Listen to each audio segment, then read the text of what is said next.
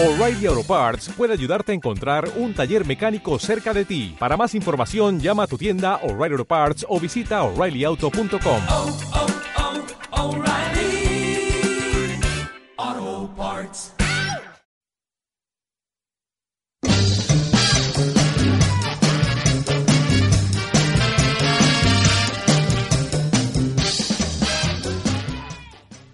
Hola a todos, bienvenidos al Paciencia Nostra, el programa que repasa la actualidad científica en clave de humor. Hoy, edición número 15. Somos Daniel Arbós y Marius Belles en la dirección y presentación y Jordi Lozano en el control técnico. Ya sabéis que nos podéis decir cosas bonitas en paciencialanostra.gmail.com, en Facebook, en Twitter o en el blog www.paciencialanostra.blogspot.com. Donde encontraréis un archivo con todos los programas que hemos hecho hasta la fecha 14, porque si hoy hacemos el 15, pues hasta ahora hay 14.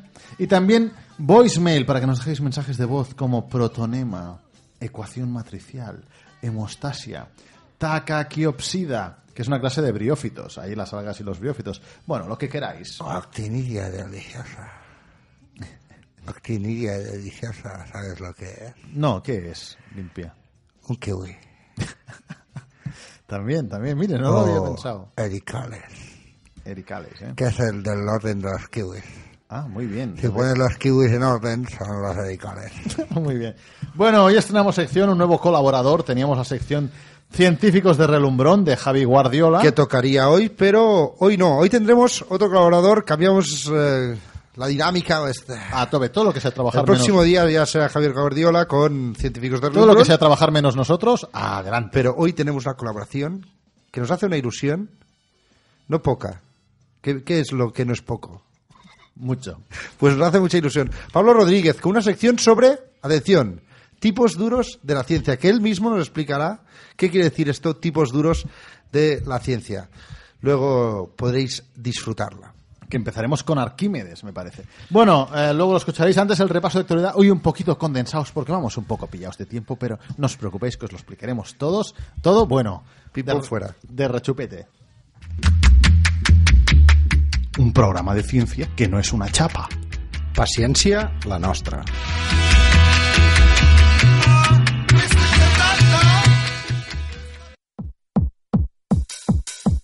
Lo que más la peta de la ciencia.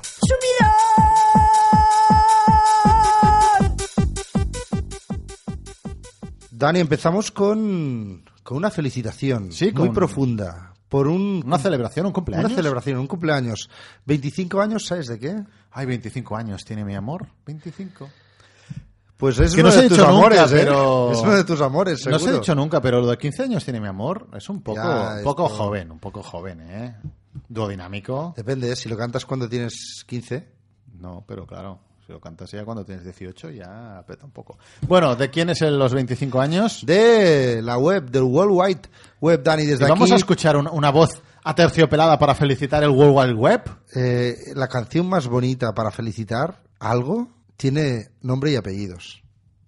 Happy Barry, Barry, Happy Barry, no sé qué. Happy Barry, no, no, no se oye nada, coño. Happy Barry, tuyo, maricón eres tú. El doble de Ricari. Happy Berry, la puta soy yo. Bueno. a mí lo que me sorprende es que hay un momento que dice, no se oye nada, como diciendo, es que sin el ritmo, sin el piano, Es una canción tan difícil y tan poco sentida que, claro, te pierdes el ritmo fácil. y Carmen de Mairena, ¿eh? pide orden y la, la- la puta soy yo, y la puta soy yo lo dice sin ritmo ni nada. Porque si lo dice con ritmo aún tiene gracia, pero así tan a pelo no. Bueno, venga, eh, celebramos que la web cumple 25 años. Sí, porque en marzo de 1989, Tim Berners-Lee, un científico que trabajaba en el CERN, en el Centro Europeo de Investigación Nuclear, presentó una propuesta que conjugaba Sí. dos cosas. El hipertexto, que era un tipo de programación que enlazaba textos entre sí, O sea, tú puedes tener dos textos y que uno enlazar al otro. sí, y lo- las conexiones entre ordenadores, o sea, Internet. Y ahí creó el World Wide Web, que son las páginas que tenemos con el hipertexto para, para vulgarmente son los links que te llevan de, de un sitio a otro. No solo hizo Es esto, que no sabes cómo acabas. Bueno, acabas donde acabas, pero bueno, eso es otro tema. sino que, aparte de presentar el proyecto, porque hay gente que dice, yo tengo una idea. Yo te, no sé si te acuerdas, Dani, por ejemplo, he tenido muchas ideas de negocio. Sí, hombre. Uno era el chicle de jamón, que no, de jamón de la parte dura para masticar, no, no a... no ha cojado, no ha cojado. No se entiende, no se entiende, pero no ha cojado. Pues eh, se unió a Robert Caillau y ambos hicieron un navegador que a la vez era editor y un servidor, un sitio donde tú ibas y había estas páginas que son las que nosotros usamos ahora. Y lo mejor de todo es que lo hicieron con, con un software que era de no propietario, o sea, que era una licencia que todo el mundo podía usar. Y, y gracias a esto eh, tenemos eh, Internet y se ha propagado Internet como... Pues aquí felicitamos a los primeros desarrolladores de la web que han cambiado. Yo cambiado trabajé con A ver. Werner ¿Sí? Decía, Werner Lee. Tomo esta novela y Werner Lee. Puedo seguir contando las anécdotas, pe- pero me gustaría hablar, ahora que hablamos de Internet, Sí. de otro Lee, Spike Lee. Spike Lee. Sí. Spike Lee, ¿qué le pasa a Spike Lee? Pues yo estoy haciendo un software que es para hablar a distancia, Sí. pero todo leído. ¿Pero qué? Perdone. Leído, o sea Ah. que no, no te oyes, sino que simplemente escribes. Es como un chat, pero mucho mejor. Sí, sí, sin duda. Es el Skype Lee. Skype Lee, ¿eh? Muy bien, para leer. Bueno, desde aquí, que somos un programa de servicio, sabemos que Internet nos ha traído muchas cosas buenas, pero también entraña algunos riesgos, algunos peligros que no debéis olvidar. Internauta, pon tus manos en posición correcta.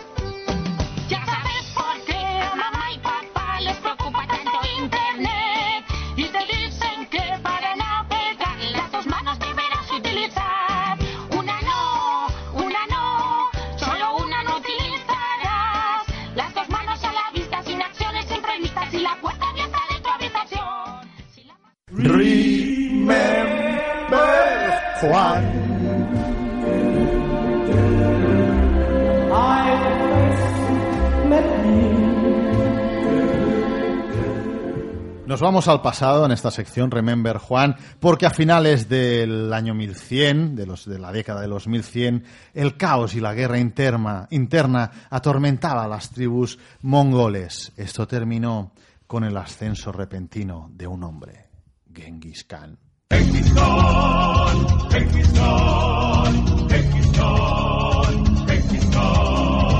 En la Mongolia empezó su historia y a todo el mundo de miedo llenó. Con su caballo y su sorda salvaje, este personaje luchó y conquistó.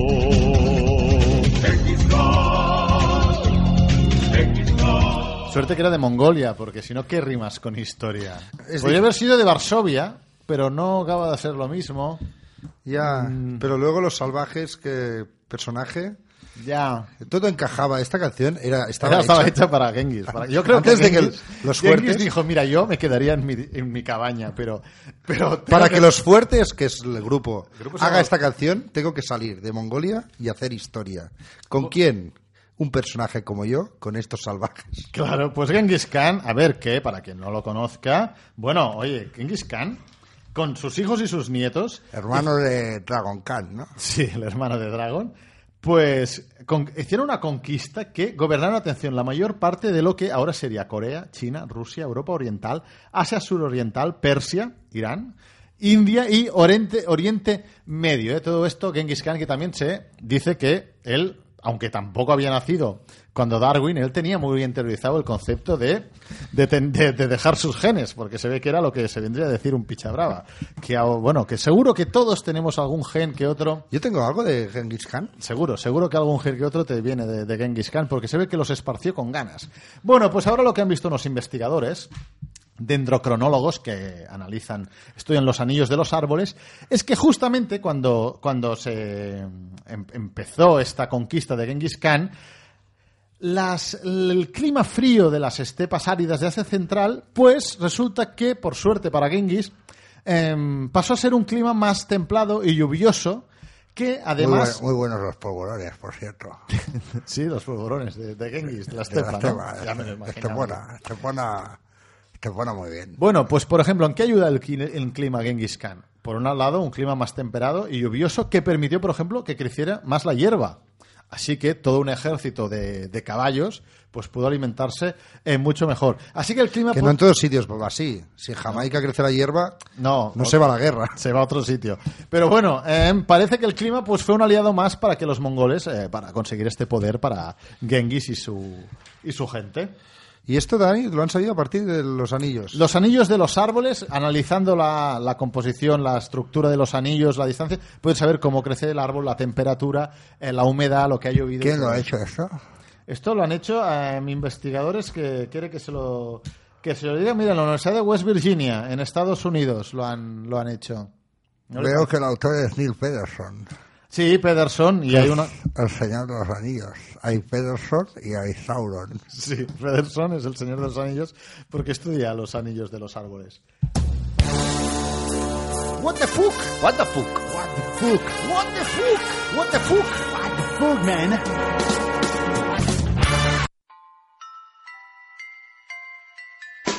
Bacteria. Bacteria.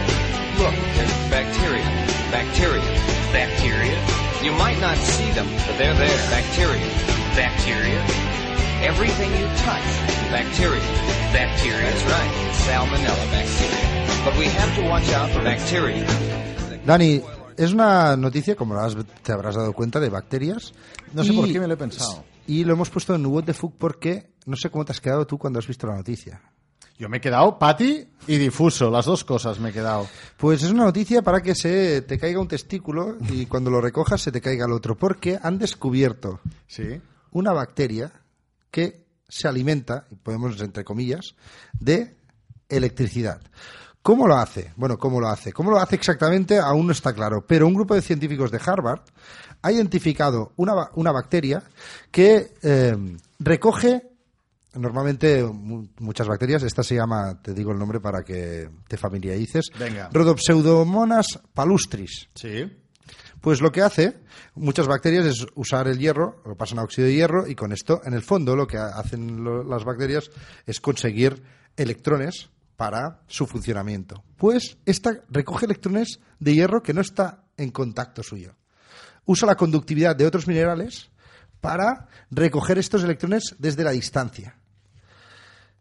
O sea, se va cogiendo electrones del hierro, Sí. esto se oxida Sí. y aún es más conductor.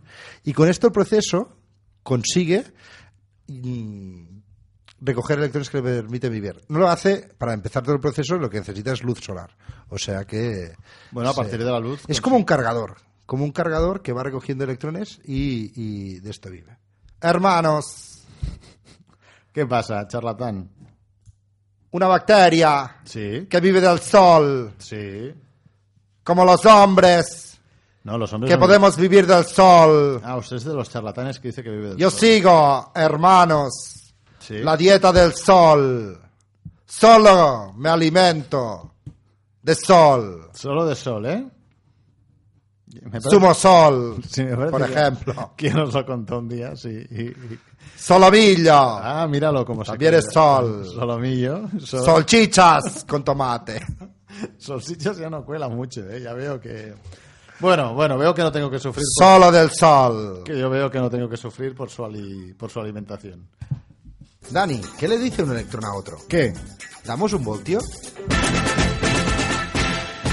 Si este es nuestro nivel de humor, os podéis imaginar nuestro nivel de ciencia. Paciencia la nostra.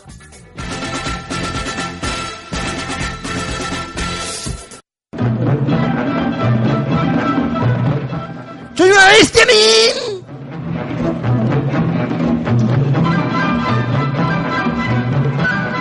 Hablamos de bestias, ¿no? De sí, animales. porque ahora decíamos que nos sorprendían las bacterias con esto que, que, que hacen. Siempre nos sorprenden las bacterias, pero también hay Es que bichos... las bacterias estaban aquí antes que nosotros. Y seguirán, ¿eh? Cosa que no se ha dicho nunca, que seguirán después de nosotros. Bueno, pero hay otros bichos un poco más grandes que también nos sorprenden mucho y muchas veces por lo que hacen. Como por ejemplo los elefantes. Un elefante se balanceaba sobre la tela de una ¿Está un poco acelerada me lo parece a mí esta Está, versión? está acelerada, ¿eh? Esto, o sea, te sale el... el Yo creo que el- el- la merienda llevaba algún psicotrópico, ¿eh? Del Venga, venga, quiero! ¡No quiero decir! Bueno, hablamos de elefantes porque ¿qué han visto? Atención. Los elefantes con los masai no se, no se llevan muy bien, ¿no? Porque hay enfrentamientos, porque los animales entran en los campamentos de los masai y los cultivos, entonces hay un poco de, Claro, claro. de enfrentamiento. Y los elefantes reconocen a los masai. Por ejemplo, se había hecho pruebas de dejar como una camiseta mm, con olor de masai y el elefante la, la reconocía el olor y se asustaba un poco. Pero han visto que reconoce la voz. Han puesto voz grabada de hombres masai, voz grabada de hombres de otra tribu y voz grabada de mujeres masai. Y los elefantes... Pero los masai llevan camiseta. sí, bueno, van, pueden ir vestidos.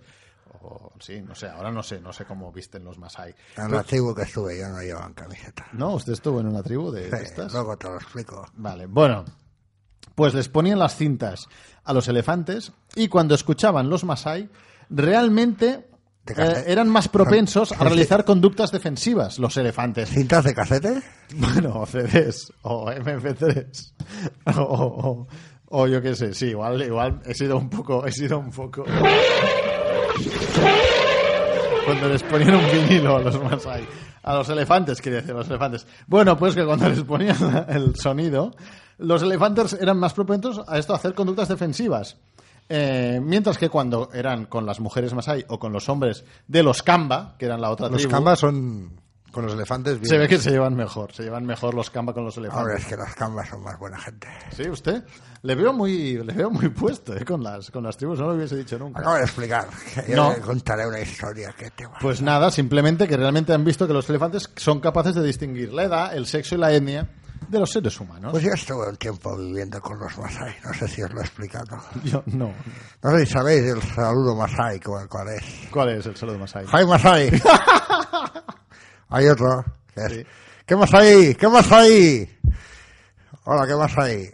Estos son los saludos Masai, para que veáis que he estado en contacto con ellos. Muy bien. Pero bueno, estuve un tiempo, pero al final lo veía todo negro y decidí irme.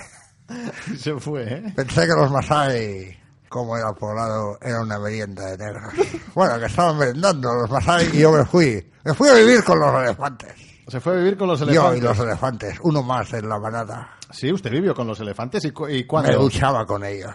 Era uno más. Y, y, y cuándo fue esto? En la sabana. No, en la, en la, en la sabana ya lo sé. Yo digo cuándo, cuándo fue. No sé. En, en la sabana santa el año pasado. en la semana, en la Semana Santa. Bueno, yo viví con los elefantes codo a codo. Subía con ellos, colocaba con ellos. Estuve tanto en contacto que cogí elefante así, Ah, sí, pero ¿cómo, testicular. cómo se puede coger elefantiasis testicular estando con los Bueno, porque yo siempre cabalgaba en sus lomos. Y el roce hace el cariño, pero también. También te hincha los huevos. Sí, Y tuve que dejarlo. tuvo que dejar. Pero fue una Semana Santa. Hombre, inolvidable, inolvidable como mínimo. Bravo por la música, siete notas clásicas forman cualquier clase de combinación. Unas son tristes. Dani, ¿no te emociona esta canción, esta letra?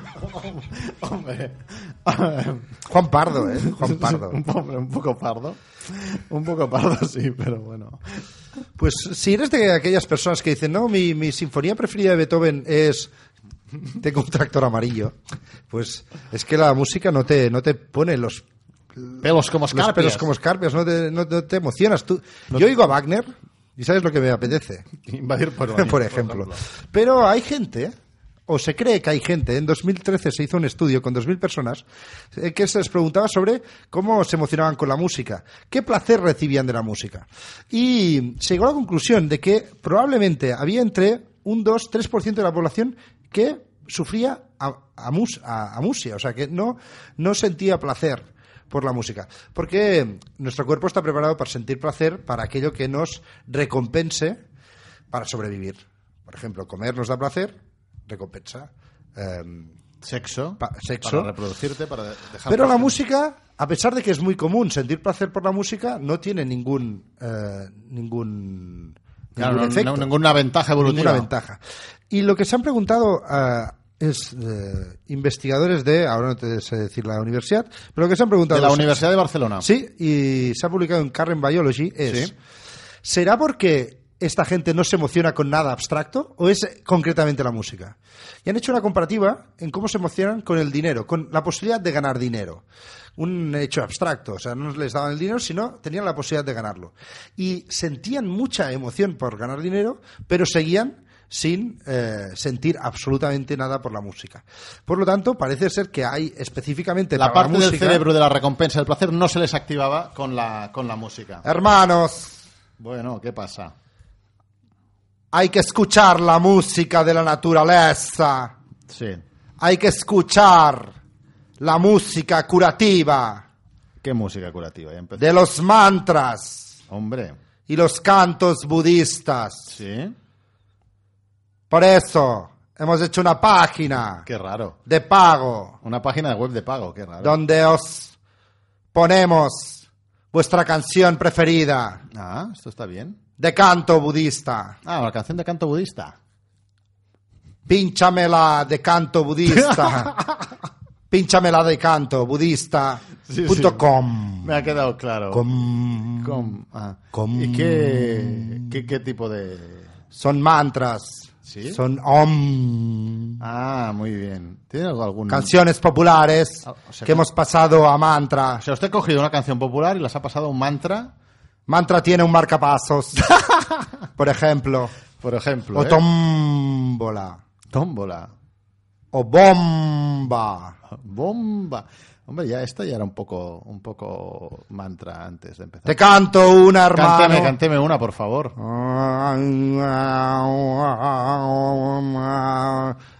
Esto es el didgeridoo que ponemos. Ah, vale, esto es de base para todos.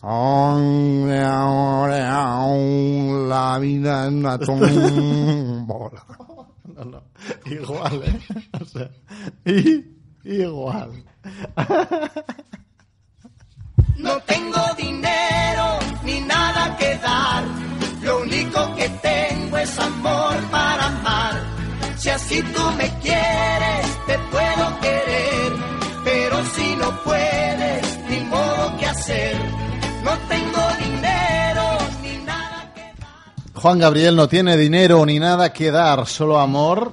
Pues atención, porque igual Para- la música. Igual la música no va, no va, pa- no va con él. Claro, esto podría explicar un poco por qué Juan Gabriel hace las canciones que hace. Porque han visto un estudio que ha hecho la Universidad de Desde el Goldsmith. respeto, ¿eh, Juan? La Universidad de Goldsmith. O Gabriel, lo tenemos claro como te En, llamas. en Londres. Una encuesta con 147.000 personas. Han visto. que No las- son pocas, ¿eh? No, han visto que las personas con más poder adquisitivo tienen más sofisticación musical, mayor memoria melódica y más percepción del ritmo. Claro, esto porque es pues por más, eh, claro, tienen más en general más eh, educación. El entorno, la educación, pues hace que pueden tener una mayor eh, sensi- sensibilidad musical. Dicen que es importante porque tocar un instrumento, se ha visto que las- los estudiantes, por ejemplo, los alumnos que estudian música, en general sacan mejores notas. También porque tocar un instrumento genera plasticidad cerebral, la concentración, todo esto se potencia. Así que, bueno, intentad que, vuestros hijos escuchen.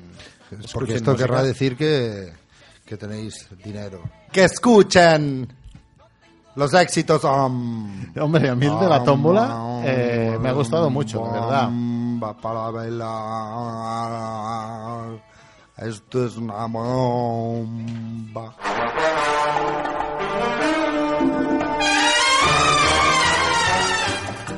¿Has intentado cruzar tu perro con una tortuga? ¿Te esperabas una perruga? ¿O un torterro? Paciencia la nostra es tu programa.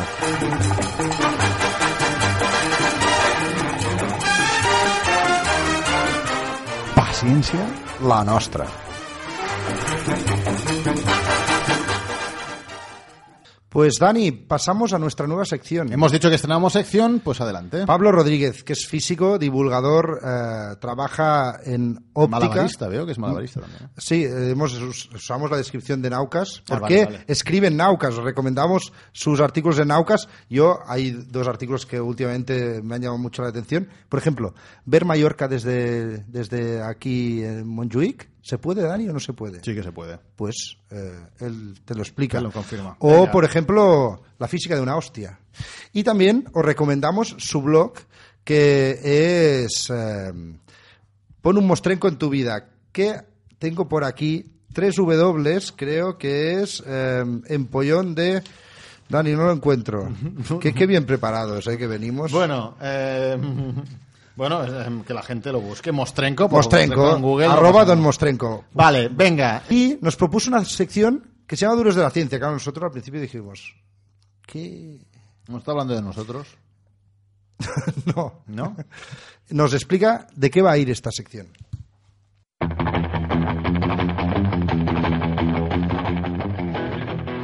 Estereotipos. Nadie se libra de los malditos estereotipos.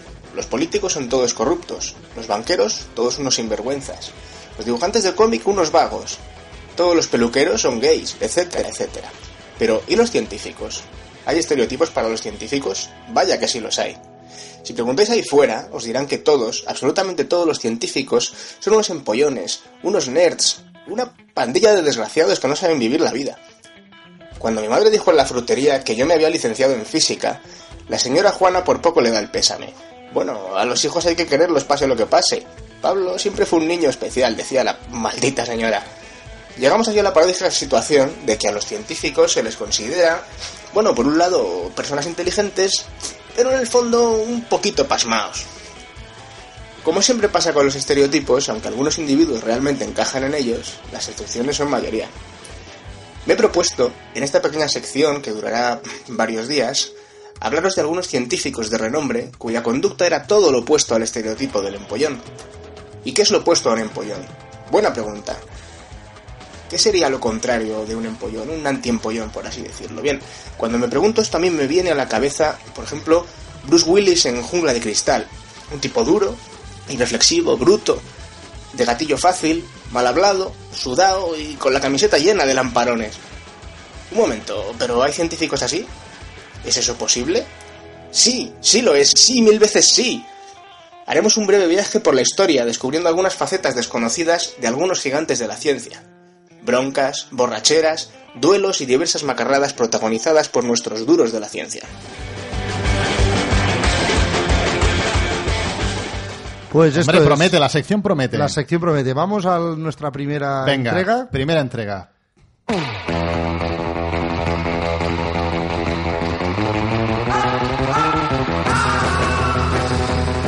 Haremos un breve viaje por la historia descubriendo algunas facetas desconocidas de algunos gigantes de la ciencia. Broncas, borracheras, duelos y diversas macarradas protagonizadas por nuestros duros de la ciencia. Duros de la ciencia con Pablo Rodríguez.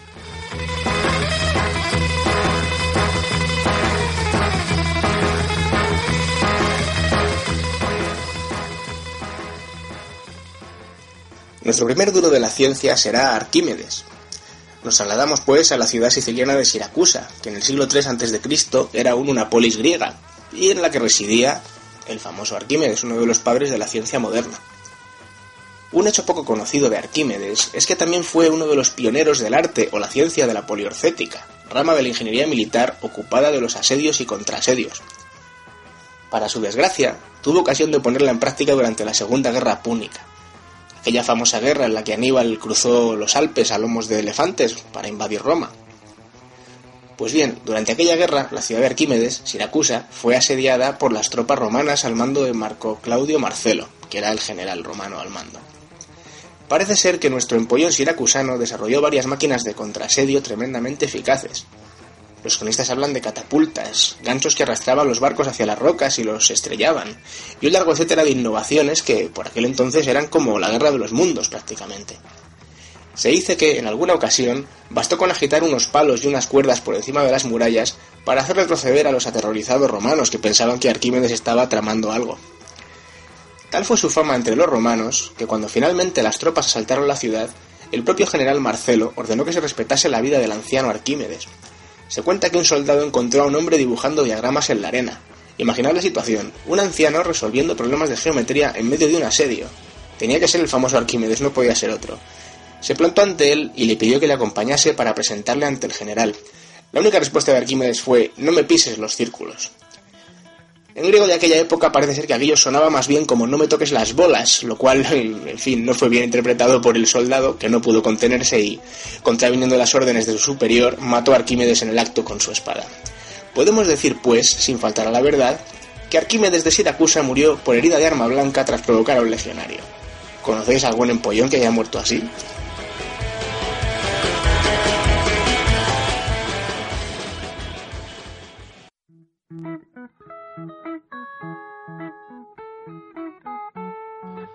¡A ti te encontré en el internet!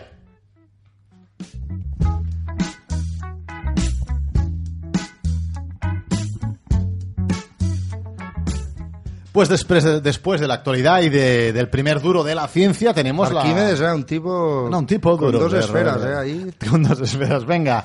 Eh, ¿Qué tenemos? ¿Qué recomendamos esta semana Dani, en internet? La red bulle, bulle hablando... Bulle, ¿eh? Bulle. La red El bulle. bulle de Ferran Adrià. Sí. Pues bulle hablando de Cosmos. Hierve, la red hierve hablando de cosmos. De A Space Time Odyssey. Cosmos, que ha vuelto la serie mítica que, que protagonizaba Carl Sagan, pero ha vuelto, evidentemente sin Carl Sagan, eh, en una nueva versión. A ver, hubiese sido... curioso. No, pudiese haber entrado como un de esto, como un holograma así un poco hecho en 3D, que hubiese sido un poco feo, yo qué sé. Ya, pero tantos capítulos. Neil deGrasse Tyson, que es un divulgador que a mí me gusta mucho, pienso que pierde un poco de su originalidad o su, su naturalidad eh, como presentador, porque se- es un guion un poco encosetado, pero tiene momentos, Dani.